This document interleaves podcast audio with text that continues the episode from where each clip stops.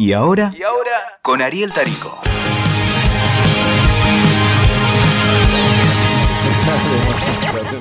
Bueno, y además, hoy en la Juventus con Ajá. Tevez se Ah, juega el uh, pase a la final claro, ante el Benfica. claro. Carlito.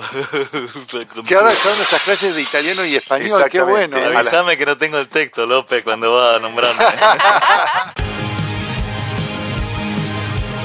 Bueno, acá estamos. Y ahora vamos a charlar con un colega, Juanjo Salce. ¿Cómo estás? Hola, muy bien. Eh, Bienvenido. Muchas gracias, muy amable. Súper contento porque es una experiencia nueva, nunca había hecho esto. No, Así esto que es otra cosa. Por eso. Sí, sí, sí. Ah. Acá vamos a charlar tranqui, o sea, Genial. no nos corre el tiempo de la tanda, de- Claro, claro. de poner un tema, Sí, sí, sí. de eso que tanto conocemos, ¿no? De laburar en radio. ¿Vos Claro. empezaste laburando en radio en tu Bahía Blanca natal? En Bahía Blanca, a los 14, Sí. En el año 1990, es esto Sí. para contextualizar, que soy grande, eh, en Radio Nacional, Sí. Bahía Blanca, LRA 13. Ah, mira. Eh, iba al colegio, Sí. tenía, siempre tuve muchas personalidades, pero ahí tenía dos muy marcadas. Sí. Una que el que iba al colegio, que era un desastre, me echaron de la primaria, digamos, todo muy revoltoso de chiquito.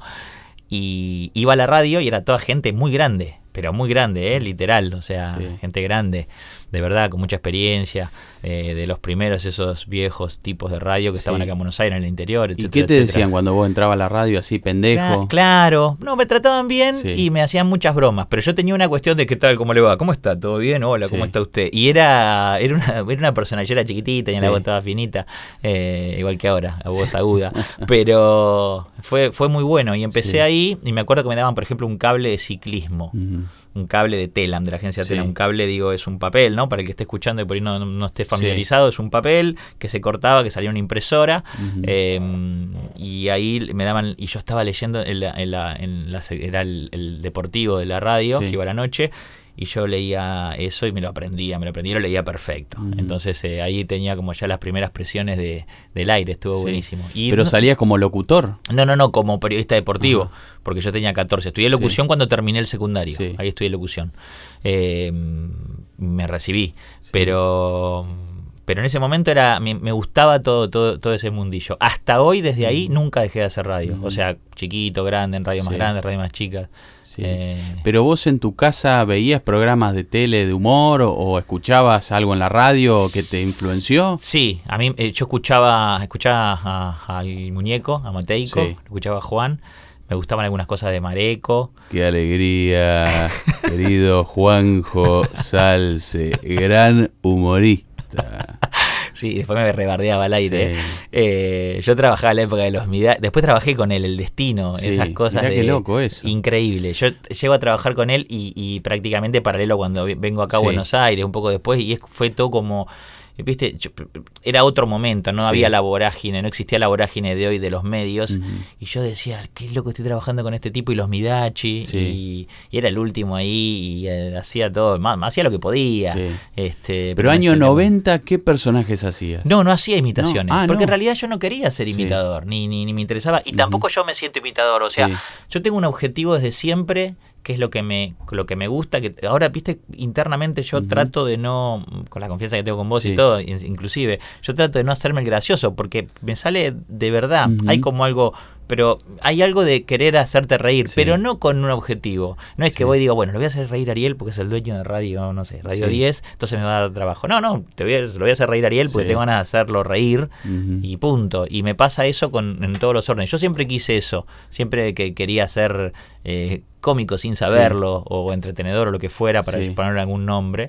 Eh, y después me, me fue llevando. De hecho, ahora la imitación es como que a mí en la radio, como viste que hubo una vorágine y ahora calmó Sí. un poco. Eh, Obviamente que a eso subsisten, no porque yo te aprecie, pero subsisten tipos como vos, obviamente, porque, porque hay una dedicación tan grande, tan fuerte, tan profesional, que bueno, ahí está el valor puesto. Eh, eh, Sí. Hay una ventaja de Lo que, que haya pasa pasado. que en una época eh, había como personalidades muy eh, destacadas en el rubro este, que era Nito Artaza, Carlitos Russo, Cheruti, Sí. y nada más, Nada no había más, tantos, no. había tantos. Claro. Y eh, en radio se destacaban pocos. O sea, había un humor por ahí más eh, de, de personajes, de construcción de personajes. No había tanto imitador en una época. Es como que eran dos o tres Sí. los que, que siempre derrotaban Sí. y estaban en los mismos programas, estaban o con Larrea o con Mateico. Vos que sos más, Sí. más eh, conocedor del tema, a ver si coincidís conmigo. Carlito estaba por encima. Sí, sí, Carlitos Russo era una grabadora. Para mí Carlito tiene algo eh, eh, algo como vos, de, lo, de lo metódico del trabajo. Yo que lo conocí, al margen de que yo lo quería porque Sí, era un sí, sí. tipo de otro planeta. Bueno, no tenía maldad. sí, sí, sí. Eh, pero para mí era un tipo muy metódico con el trabajo, Sí, muy, sí, sí. muy muy de ponerse con el trabajo. O sea, Sí, además era de calcar voces tal Claro. cual, o sea, era hacer a Landricina igual, hacer a Calabró igual, Es- imitar el tono de Menem en serio. Claro. hacía- él hacía el Menem en serio de los discursos, Bueno. no hacía el Menem quizás más caricaturesco que después hizo Nito Artaza, sino que le daba en el tono justo. A eso es a lo que voy. Sí. ¿Quién, por ejemplo, fíjate hoy, hoy por hoy, Sí. Moyano lo hacemos todos, los que, Sí, los imitábamos lo hacemos sí. Vos haces dos Moyanos. Mm. O sea, uno es el Moyano que está hablando y otro el compañero ese que se le sale la dentadura que decía el otro día. Bueno, entonces eh, ahí está, digo, desde ese lugar es la búsqueda, pero no porque, uy, Qué genio, Ariel. Es, eso es el, el- eso es lo de ir exhaustivo, lo que es no tener sinónimos en la cabeza, ¿eh? No, pero digo, eso es lo de ir al hueso, ser Sí. exhaustivo con, con- Sí. con el trabajo y, y puntilloso. Por eso digo de, de- en la diferencia de, de lo que es de verdad ser imitador, imitador, y después de, bueno, hago alguna que otra vez voces. A mí me interesa el humor y voy siempre en la búsqueda del efecto de, la risa. como Y, y en el camino este, estos últimos años, más en una búsqueda empática y lúdica. O Sí. sea, de juego y de que me quieran. Sí. Eh, esas son las dos búsquedas que tengo que me ayudaron mucho a encontrar en el trabajo, en los eventos, etcétera, etcétera, eh, lograr ese objetivo que yo quería. Que voy a trabajar y que desde que empiezo hasta que termino la gente se ría. Sí. Eh, Necesitas eso, que te quieran, que te adopten, que te... y en el momento sí, me di cuenta que sí, porque cuando eso no pasa me, me- Mm. eh, algo me molesta. Pero no es desde la falsedad. Imagina que gente que yo la veo una hora y no la veo nunca más en mi vida.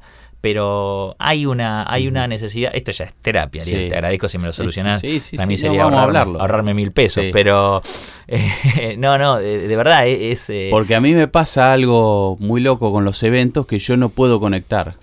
Me pasa eh, que admiro mucho a la gente que hace eventos, como vos, como Gardinetti, que se Mm. planta y mientras están comiendo Sí. eh, hace un show de humor. Porque tenés que tener una concentración especial, Sí. porque tenés que tratar de eso, de ganarte gente que por ahí no, no es que pagó una entrada para verte, No. sino que no te eligió y por ahí te elige el gerente de la empresa, pero no todos. es que nadie sabe quién sos. Esto es una realidad. Sí, sí, sí. Eh, Entonces a mí me genera eh, mucho cagazo eso. O sea, no, no puedo generar eh, como la magia, ¿no? Me, me cuesta a mí. La pasé muy eso. mal mucho tiempo Sí. yo en esta búsqueda también, ¿eh? De hecho, alguna vez Sí. me compré unas máscaras por la Sí. mitad, las corté, las armé, eh, mm, hice algo con eso de hacer pasar a la gente y ponerle la máscara y hacer la voz, que es un también es un recurso que aprendí después siendo mago desde la magia, que es eh, eh, eh, este, eh, hay un aparatito que se maneja con un botón, hay varios sistemas, pero el más clásico y rústico con un botón Sí. y es una máscara de boca Sí. que baja la boca y la Sí. persona hace la voz, entonces eh, vos le apretás la mano y decís cuando aprieto la mano abrí la boca Sí. y, y- o sea, eso, perdón, eso sí lo haces sin la máscara, si no con el botón Sí. le, le apretás y vas hablando y le decís, hola, ¿cómo estás? "Eh, estoy bien, ¿vos?". Bien, bien, todo bien, ¿qué contás? "Nada". Pero ¿y eso que tenés ahí? Pero en serio, te estoy hablando. "Eh, Eso.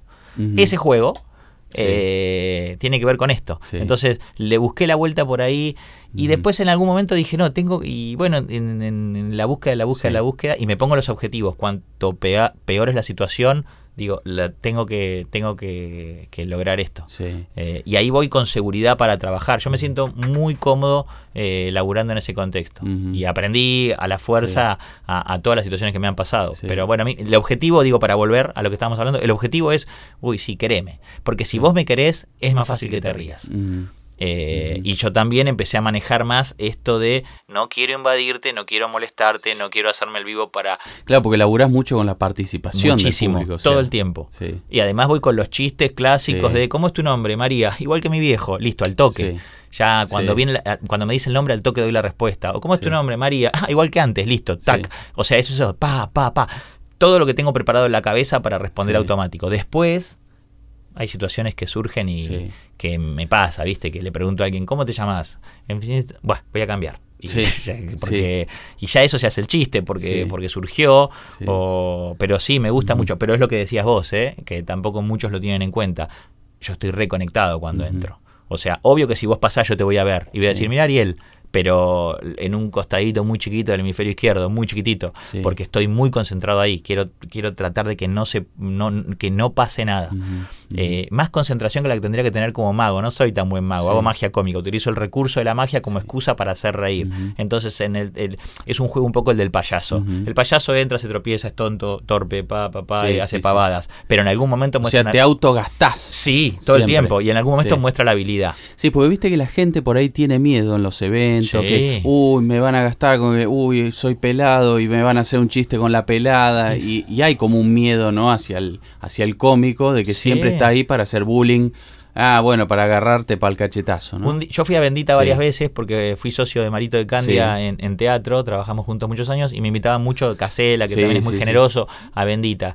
Eh, y te imaginas que en Bendita yo hablaba poco y nada con, los panelistas, pero siempre buena onda. Y un día voy a una fiesta y viene Gastón Recondo. Sí. Y me dice, divino, me dice, che, por favor, no, no me jodas, no, le digo, quédate tranquilo, porque además esto es una realidad. Mm. Sí. Yo no puedo, no juego a quien conozco. Esto Sí. lo aprendí estudiando clown, payaso, en Sí. estudié en la escuela de Cats en Aguirre. Eh, A mí no me conviene conocerte, no me conviene, ay, listo, lo veo a Ariel, voy a hacer un chiste con Ariel. No me sirve. Yo necesito no conocer a la persona, porque eso es lo que me permite la espontaneidad, porque la espontaneidad de verdad, real, es lo que genera eh, valga la redundancia, algo muy verdadero. Uy, mira, esto fue espontáneo, no fue preparado. Y se nota. Eh, Entonces, cuando hay un conocido, le digo, no, no te preocupes, porque de Gastón, Sí. primero que no lo voy a hacer, ¿por qué te voy a exponer? Y se, aparte porque no me sirve conocerte. Bueno, bueno. Pero sí es esto, esto que me acabas de decir. Me quedó muy, me, me quedó grabado cuando me pasó eso, viste, una vez. Pero sí, mucha gente o se sienta atrás, Sí. porque también históricamente hay un recurso muy, muy exacerbado para mí desde Latinoamérica. Mm. No, no es tanto anglosajón, esto es más latinoamericano de, eh, ¿qué hace, pelado? Mirá, este tiene la Sí. frente que no sabe dónde termina. Ah. Y a mí me parece una porquería, pero de verdad, eh, en algún momento no sé si pensaba eso, pero hace un tiempo bastante prolongado para atrás pienso que es una porquería, que no sirve. Sí. Sí tengo que utilizar ese recurso cuando hay un tipo o, o una persona, una mujer, alguien que me está volviendo loco. Entonces necesito, eh, es esto de premios y castigos, necesito como, bueno, te doy un caramelo porque tenés buena onda conmigo, le regalo un caramelo para hacer un chiste con el palito de la selva, por ejemplo, y después al que me molesta le hago un chiste para, no para faltar al respeto, pero Sí. para que los demás digan, ah, mira, mejor no le digo nada porque me va a contestar. Eh, pero es un mundo, ¿viste? Sí. De, Sí, de- sí, mm, que lo aprendí también trabajando. Pero volvamos un poco Vamos. a la radio. Sí. 14 años, 14 1990. 1990. Ahí empezaste como periodista entonces. Periodista deportivo. Serio. Serio, Serio. serio, serio. Y Sí. hacía muchas bromas en los cortes, Sí. muchas. Pero de, de abrir un matafuego al aire, Sí. de en el corte, tirarle el matafuego al que Bueno, está leyendo. Mareco decían que hacía eso Y en los boletines, que les, por ahí les quemaba la hoja mientras estaban leyendo, con un fósforo le, le prendía fuego el boletín que estaban leyendo y hacía ese tipo de bromas pesadas. No De sé, ¿Y cómo lo tomaban No, en la radio? de- de- de- mira, ahora te voy a Sí. contar. De, de Radio Nacional pasó a LU3, Sí. Radio del Sur, AM 1080 en Bahía Blanca. Sí. Me contratan para trabajar, muy poquito me pagaban, Sí. no sé, 5 mil pesos hoy por mes. Yo estaba re contento. Me contratan para trabajar ahí y empiezo a escuchar todas estas anécdotas Mm. porque esa gente, en los encuentros que se hacían de radio a nivel Sí. país, conocían a Marico Larrea, bla, Sí. bla, bla, bla. Y contaban esto. Entonces yo escuchaba por un tipo que estaba ahí que era un técnico, un viejo que debe haber fallecido, me imagino que siempre me decía, eh, Sí. pibe la radio, eh", un viejo así, Sí. una voz de whisky hermosa, este, y me contaba esto. Y un día, por ejemplo, le prendí el fuego a alguien que estaba leyendo. Sí. Eh, le prendí un diario con fuego, un, un diario de la nueva provincia de Bahía, que es grande como la nación, o era, ahora no está, sábana. sali- está saliendo, sí. Eh, y empezó, se, empe- se armó un lío barro, también tuvieron que abrir el matafuego, pero se ensució el estudio para apagar el diario, me suspendieron, me acuerdo. Claro. Me suspendió el director, yo tenía un miedo porque yo venía del colegio, me habían Sí. echado, viste, mi familia decía, este chico va a terminar eh, vendiendo estupefacientes ilegalmente, viste, Sí. porque había como un como una cosa ¿Pero de- que hacías bromas todo el tiempo y que no, no sabías cuál era el límite? Que decías, bueno, esto está Y- bueno. eh, Sí, pero sí, pero no, porque hoy es más normal Sí. entender que un chico por ahí decís, uh, hizo cual-", porque tenemos una invasión de, de- capaz que pasó siempre, pero vos te imaginás Bahía Blanca año 87 que Mm. un pibe lo echen del colegio Claret, San Antonio, María Claret, de Mm. obra de Don Bosco, Mm. una locura. 12 Sí. años, yo medía 1.49, Ariel, Ujú. 1.40 y pico, posta. Eh, Sí. eh, un nene chiquito con pelito como carrito Sí. balá, todo dulce, Sí. chiquitito, no me había crecido la nariz, las orejas, era una cosita hermosa, chiquitita, todo, eh, eh, así, dulce, simpático, y de pronto el, nada, saqué un calefactor, eh, la maestra me decía algo y yo le decía, ¡buah! Así a los 12 Sí. años. Decía, ¿usted se, ¿usted se piensa que es vivo?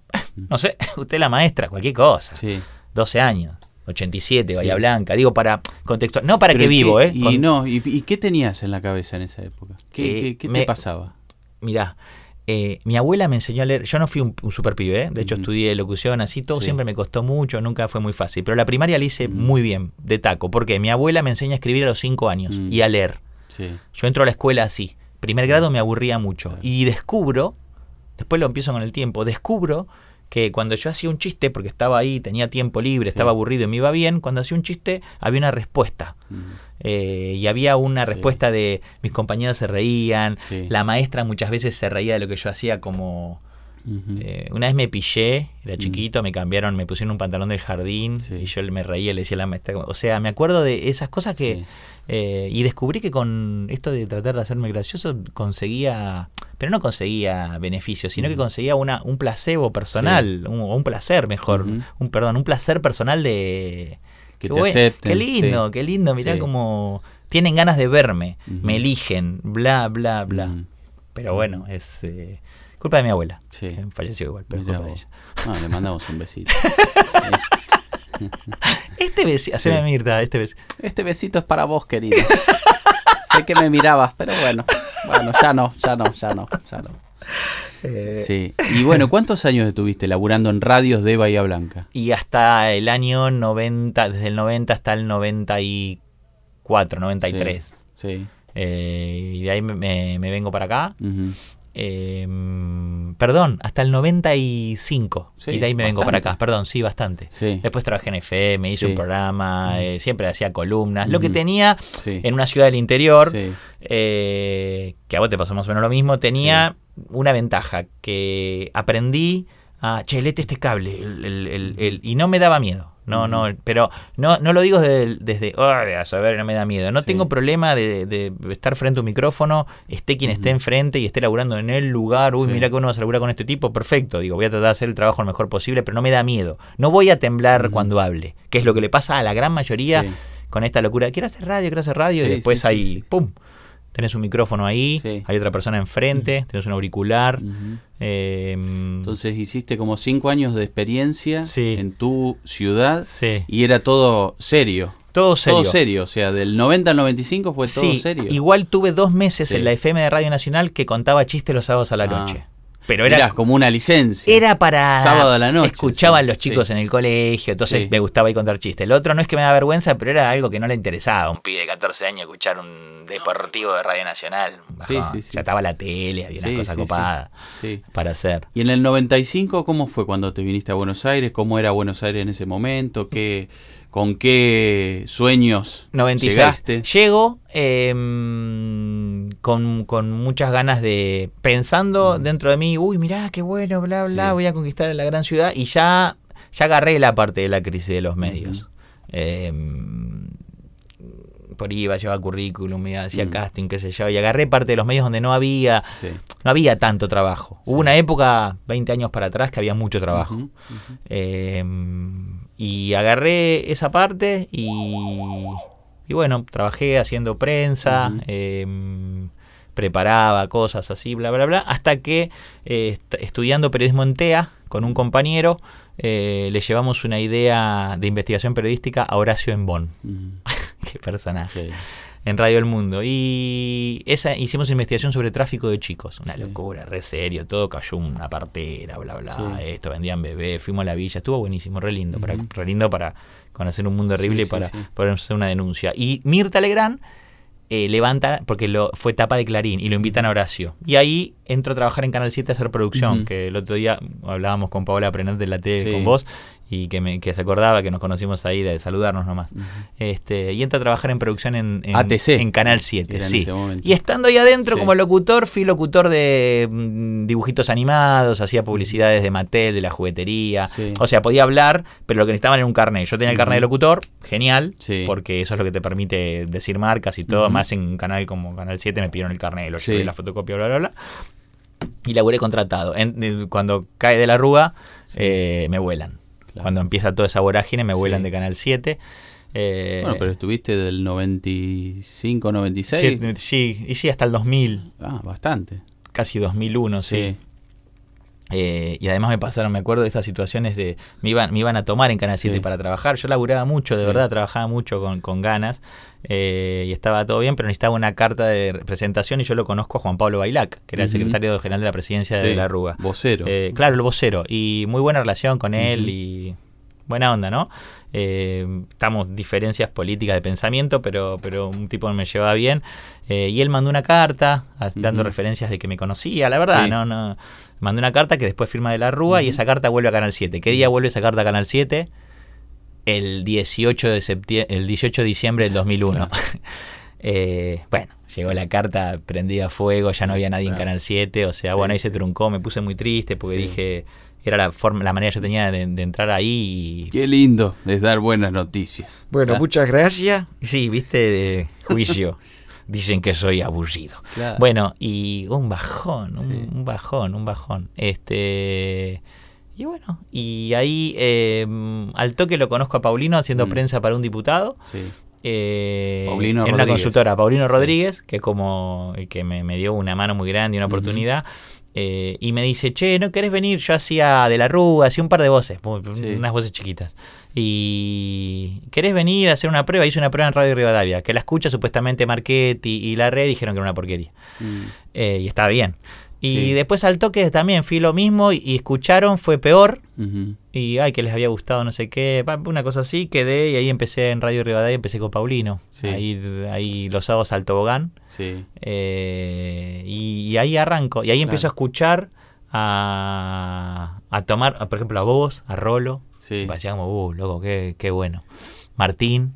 Claro, porque cuando yo me yo hice Vos estabas ahí ya. con la REA hice 2003 y después con Paulino hice 2004, Claro. un breve lapso Sí, ahí sí. en el tobogán. Pero ya estaba, pero me Sí, acuerdo de la época, de- esto de la época de los Fernández. Claro, fue- y bueno, después al toque fui a- ahí a Mitre, que hicimos los Fernández con claro, David que fue. Sí. que fue como espectacular. Eh, Sí, sí, sí, sí, Y sí. bueno, nada, genial. Pero Bueno, es que en esa época había pocos imitadores también. Sí. O sea, estaba Martín Bilic Sí. en la red. sí, Estaba Rolo Villar en Radio 10, Sí. que es el que de alguna forma nos impulsó a todos lo que vinimos después. Somos todos como Salieri de Rolo, ¿no? Porque empezamos a, a copiarle muchas cosas, sobre todo la rapidez de, Sí, claro. de armar el personaje con el chiste. Y después estaba Claudio Rico con Ari Paluch. sí.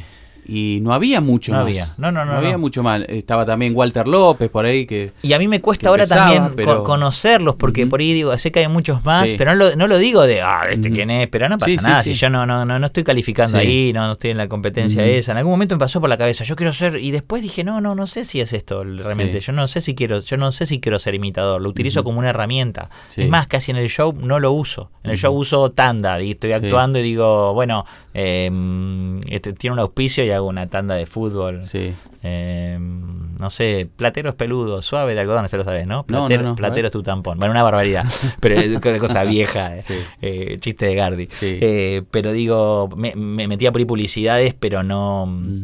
No, no, no, no, no utilizaba la imitación casi Sí. en los shows. Hice un par de veces con lo esto de las máscaras para participar con gente y a veces me rendía y cuando el que hacía pasar no, no me rendía. Hoy lo manejo con la magia. Si no me rinde, Sí. lo puedo manejar yo. Sigo yo haciendo la gracia con la persona al lado y busco. Ya sé lo que va a pasar.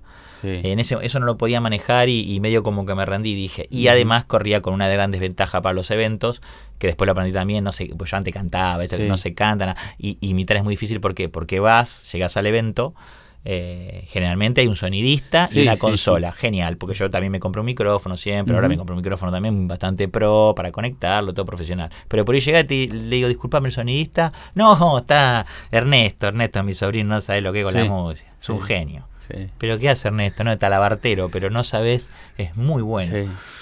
Y llegá y Ernesto está ahí, un chico que, que no le interesa, está ahí porque Sí. lo puso la familia para que haga eso en el cumpleaños, no pagar unos sonistas y ya lo maneja mal y ya se conecta mal y, y a veces hay un mini componente, Mm. entonces el sonido, ¿te imaginás? O sea, ¿qué te voy a explicar? Sí, ¿Te imaginás sí, si vos tenés que ir a hacer, o sea, eh, yo sé que la mayoría de tus voces vos las haces en cualquier contexto, una- pero un, un bombardeo de fondo, malo y- pero si te des un buen retorno, si no perdés vos el registro. Sí, sí, sí, O sea, cual. y es terrible. Entonces eh, me di cuenta que hay que tratar de hablar. Ayer fui a trabajar a un, a un teatro en Palermo que no pudimos conectar la Vinci hice magia y lo, eran 80 personas, lo hice a capela. Claro, sí. sí, sí. Porque prefiero mover las manos y y, usar las cartas que tener que estar con el micrófono contando. O sea, te adaptás historia. Fácil a la Eh, situación. Sí, no me adapto fácil, no la paso bien, pero entendí qué es lo que pasa. Y estamos un poco acostumbrados a que sea así. Sí, Capaz que es así en todo el mundo, no lo sé. Pero pero pasa mucho acá de verdad eso. No, el sonidista, olvídate, no sabe lo que es el pibe mío. El pibe es un pelotudo. Pero no por malo, no. Pero no. tenés que resolver ahí Le en el momento. claro, le gusta otra cosa. Ya está, ya te contrataron y decís, bueno, Y listo. sí, claro, sí. Sí. Sí, sí, sí. Bueno, entonces en esos comienzos ahí estabas Sí. con Paulino Rodríguez. Con Paulino. En Radio Rivadavia. En Rivadavia. Y después te toca Mateico. Claro, y ahí conozco a Sí. todos. Conozco, conozco a Mateico, conozco a Llamas, Eh, Enrique Llamas de Madariaga. Enrique Llamas de Madariaga, Juan Alberto, y trabajé con, trabajé con Guasardi, con todos, lo Sí. mismo que te has trabajado vos, con todos los de Rivadavia, y me gustó mucho. Trabajé con, estuve ahí con Antonio también, algunas que otras veces, viste que... Que Antonio. Carrizo. Carrizo, Claro, claro. sí. estaba en la radio. Eh, ah, buen- buenísima, una etapa esa de Rivadavia muy linda, una radio que la, la hicieron bolsa, Sí, pero sí, la hicieron cual. bolsa, literal, de verdad. sí, sí. Eh, que, el, que, el que le quepa el sallo que se lo ponga, pero mucha gente le hizo bolsa, al aire y fuera del aire.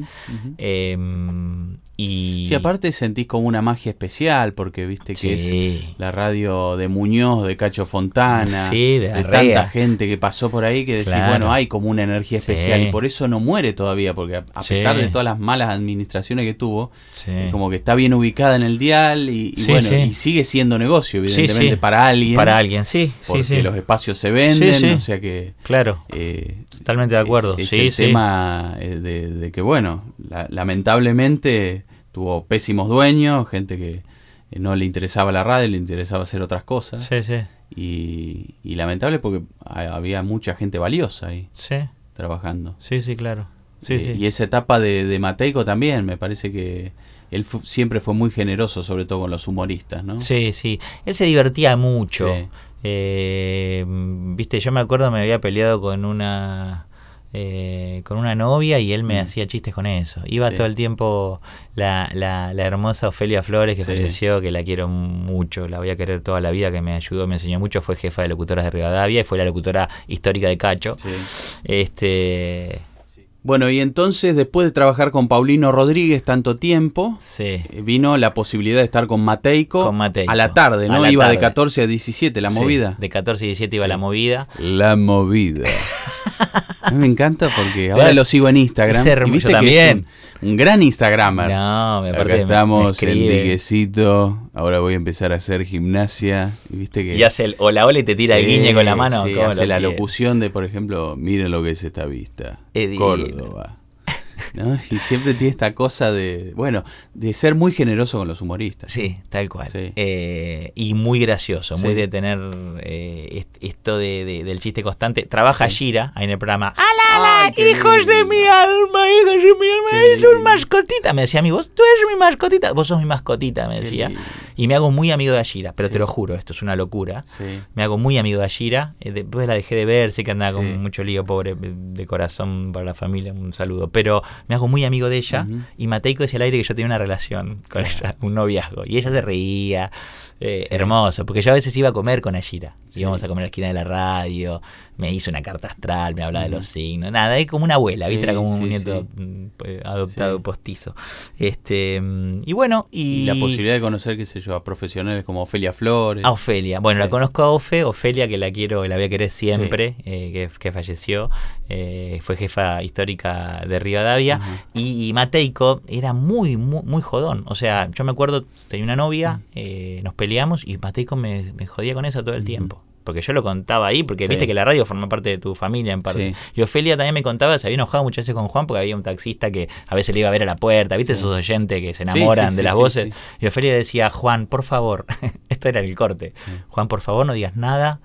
Y salía Juan, era hermoso, decía, bueno, y Ofelia que quiere que los taxistas, ¿viste? Sí. era, era, eh, le encantaba, le encantaba eso. Sí. Eh, eh, yo a veces cuando lo escucho a Juan que está haciendo tan tan vehemente con Sí. algo, digo, acá hay atrás algo que pasó en el corte. Sí, Pero bueno, sí, muy de la radio, muy un tipo muy profesional y, y- Sí, a mí me pasó que lo conocí eh, laburando para Mitre Córdoba. claro, una vez en un móvil de exteriores que me llamaron para que vaya yo a conocerlo. Bueno, estuvimos ahí. se enamoró de vos. Sí, pero después fue más el enamoramiento por teléfono, porque él me llamaba Sí, y por teléfono teníamos conversaciones larguísimas con los personajes Sí. y no había nada escrito, ni guiones, nada. genial. Entonces él estaba como enloquecido Sí, sí. por eso, ¿no? Que claro. no, no había este, nada preparado ni nada armado. Y sí. Y laburé mucho tiempo para, para Mitre Córdoba y sobre todo para él. Y, Claro. y siempre era que me llamaba a cualquier hora Sí. Y improvisábamos todo y Sí, no, no sí. tenía este, no tenía bollete a veces las conversaciones, pero siempre le- Claro. él le encontraba la vuelta Sí. y le encontraba la forma de rematar o él se ponía mucho de puchimbal, o sea, entendía esto de Sí. el conductor que le tiene que dar pie al humorista para que incluso lo gaste. Sí, sí, tal y, cual. y con eso, bueno, llegar al remate, pero en eso siempre era, él, bueno, venía de mucho ejercicio, de, Sí. de laburar con Midachi, Y Midachi. con Nito también. Miguel entraba, el programa empezaba a las 2 de la tarde. Miguel llegaba 2 y 20, pues estaba haciendo cosas, no hay drama, porque de hecho no, no sé cómo era el arreglo, ¿viste? Sí. Los presentaba a los Midachi y Juan Miguel venía medio de onda. Sí. No, la verdad que no lo sé, pero digo, era. Y entraba Miguel y decía, ¡Abran! ¡Abran mierda! Decía, Claro, a guaraní. A guaraní. ¡Abran! Y golpeaba Sí. la puerta, pero, pero viste que Miguel es un, Sí, sí, es un sacado. bruto, un Sí. sacado. Lo, empezaba a pegarle a la puerta como si la estuviera romp- querer- queriendo romperla de verdad. Y Juan lloraba de la risa, estábamos todos llorando de la risa. Entonces decía, ¡mierda! Y tiraba un poncho, golpeaba en el micrófono, Sí. se ponía a gritar, ¡este pendejo! Me decía mí, Sí. maricón. Y, Sí. y una cosa, ¿viste? Y Sí. llorábamos de la risa. O sea, la verdad que la, la- la pasábamos muy, era mu- muy divertido. La verdad que era muy divertido el programa eh, y los cortes eran muy divertidos. Porque, ¿viste? Eh, nada, ¿viste? Sí. Fue como el, el último programa lúdico que te tocó estar, que Sí. donde era más, más Sí, juego todo. Sí, sí, porque era muy divertido, Mm. era muy divertido. Había días que había días que estaban todos cruzados Sí, y era, uff, bueno, que no te voy a contar nada nuevo en la radio. Pero mm, pero pero sí, Mm. muy divertido. Yo me divertía Sí. mucho porque porque era todo porque Sí. Juan estaba para la, eh, para la joda y todo el Mm. equipo estaba pendiente de eso, entonces era un Sí. programa de, de- de mucha mucha joda. Después Mm. trabajé con Bravo en Continental y pensé que iba a ser algo parecido y no es tan así. Es más ya un programa de los que estaba más acostumbrado a trabajar. Este, bueno, eso, eso después pasé de Rivadavia, con- también con Paulino. Paulino Sí. me lleva a todos lados. Sí. Este, ¿Cómo es tu relación con Paulino? Fuimos muy, muy Sí. amigos y después fuimos más, más compañeros. Eh, o sea, no, no nos veíamos más, pero es un matrimonio, también tiene que ver con eso. Nos conocemos hace 20 años, entonces eh, se desgastó la pareja. No, no, no, pero digo que, que, que antes por ahí estábamos mucho, mucho más tiempo juntos Sí. y después me parece hasta más sano para nosotros también, porque tenemos la misma edad, eh, pero como intereses diferentes. Eh, y él parece, viste, un tipo más grande de verdad, porque él, Sí. porque él es como, de verdad, lo veo como, no, no es chiste ahora, eh, yo lo cargo con eso, pero lo veo como Nelson, viste, lo veo como un periodista ya proyectado como más grande y yo me sigo viendo como, viste, medio Peter Pan, como sigo hinchando también por el trabajo y todo eso. Pero pero sí, pero es, es buena la relación, es muy buena. Lo que tiene bueno, eh, eso sí, es, es fantástico, que es lo que le pasa, por ejemplo, ya que lo nombramos, a Rolo con Longobardi, Ujú. que nos conocemos de memoria. Mm, Viste, no nos pisamos, sabemos cuando nos miramos Sí. qué es lo que nos pasa a cada uno, eso está bárbaro. sí. Somos Mónica y César, pero distinto. Sí, sí, sí. Sin naranjas. Sí, sí, está, está bueno eso porque hay veces que es muy difícil encontrar como la dupla, ¿no? ¿Quién es tu par? ¿Quién es el tipo que te, que te da el pie justo, que Sí, y es por como los una egos. búsqueda. Y los Sí. egos que hay en esto, que es una lástima. Eh. Porque yo lo siento, pero no por, por victimizarme, pero desde el lugar del humorista a veces pasa que, Mm. eh, no importa, no demos nombre, no pasa Sí. nada, pero viste que le molesta, que, que pero no que sea más gracioso, le molesta que metes el chiste. Bueno, el chiste va por ahí, no pasa nada, es un columnista, nadie. Yo estoy convencido que en esta vida, no, lo pienso hace poco, eso, nadie le saca nada a nadie. O sea, nadie le saca nada a nadie, ¿viste? O sea, eh, eh, está bueno abrir el, Sí. el- el juego. eh, vos lo hacés, de hecho, también me has Sí. pasado un laburo zarpado en televisión a mí, pero Sí. digo, eh, nadie le saca nada a nadie. Está bueno abrir el juego y decir, che, mira, está esto, está esto, está esto, ¿te interesa? Eh, pero hay, hay mucha cosa de ego y de miedo, ¿viste? Eh, viene este, bueno, no pasa nada. Si tenés un show ahora, no sé, en cinco minutos, ¿con qué chiste abrís o rompes el hielo? ¿Con qué? Con ese, y te lo juro. Sí. Digo, em, em, primero saludo y digo, Sí. hola, ¿qué tal? ¿Cómo les va? Eh, vamos a hacer cuenta que no pasó nada, como los últimos cuatro gobiernos, me voy, vuelvo, y cuando vuelvo, como dijo Sí. Bin Laden, ¡ja! Esto tiene que explotar. Ese es el primero. Sí. Y el segundo, me acerco a una señora, Sí. le pongo la mano en el hombro y le digo, señora, es para romper el hielo, como dijo el capitán del Titanic. ¡Ja! Hago eso y. Esos chistes salames, que, Sí. que- pero son blancos, lindos. Eh, y hago la falsa entrada, la histórica falsa entrada del circo, del teatro, de me voy, vuelvo, vuelvo a entrar Mm. y me aplauden. Acá me gritan genio, aunque no lo sienta, le digo a uno.